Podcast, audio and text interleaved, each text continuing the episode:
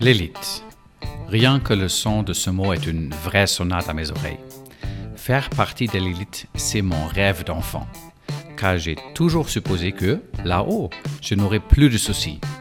Si bien que le travail manuel, sueur, son et eau n'est pas tellement quelque chose qu'on n'a jamais connu. Tous les besoins de base sont satisfaits et on participe au tour de vice du pouvoir. Qu'y a-t-il de plus beau?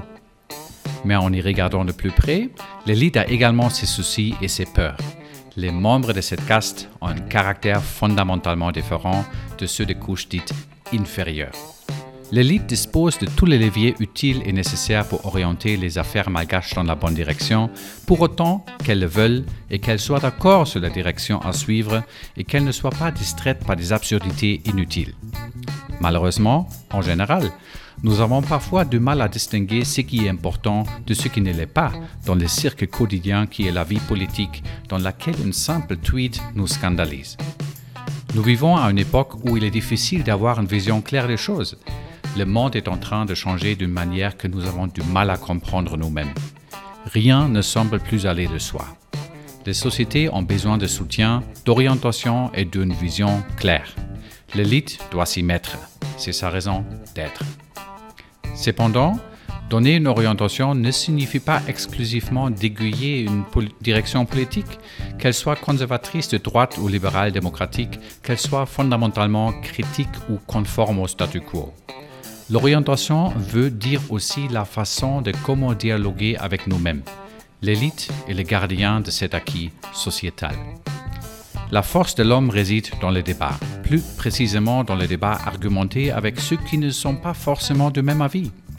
La force d'une société réside non seulement dans le fait de supporter le dialogue avec les autres, pas dans une approche forcée bien sûr, mais aussi de le cultiver d'une manière active. Accepter qu'une multitude d'opinions existent est un indicateur de société forte. Ainsi, une élite doit se faire un devoir de protéger le principe selon lequel la vérité soit la somme de nos dialogues. Se forger une opinion et la défendre de manière argumentée sont des conquêtes humaines qui tombent malheureusement de plus en plus dans l'oubli.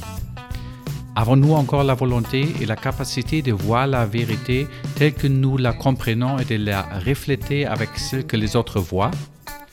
Trop souvent, nous baissons nos têtes pour regarder nos écrans afin de pouvoir circuler virtuellement dans les cercles avec ceux qui sont exactement comme nous. La Facebookisation de la société et de la politique fait en sorte que chacun vit dans sa petite boule. Mais à un certain moment, il faudrait nous demander à quel moment avons-nous vraiment cherché à nous engager dans une discussion honnête et sincère avec ceux qui n'appartiennent pas à notre propre couche sociale. Que savons-nous vraiment de notre voisin qui vit depuis des années à côté de chez nous sans que nous ne l'ayons jamais invité? Il y a un monde au-delà de nos petits cercles. Soyons tous conscients que les boules que nous chérissons tant impactent sur notre façon de voir la vérité. Faire partie de l'élite est un privilège, mais signifie avant tout une responsabilité pour l'ensemble de la société. Il faut penser plus grand, rêver plus grand et planifier plus grand. Une élite qui s'isole de la vie réelle et des autres perdrait son rôle de gardien des affaires publiques. Les sociétés sont fortes et résistent à l'épreuve du temps lorsqu'une élite peut y être corrigée par le bas. Si nous pensons que l'action de l'élite n'a plus rien à voir avec la réalité et que si les projets initiés n'aident plus le voisin à se développer car il ne profite pas des mêmes privilèges, c'est à nous seuls de les revendiquer à nouveau. La question reste toutefois de savoir si ceux qui sont en bas continuent à supporter la suite des événements ou s'ils comprennent le rôle qui leur est dévolu.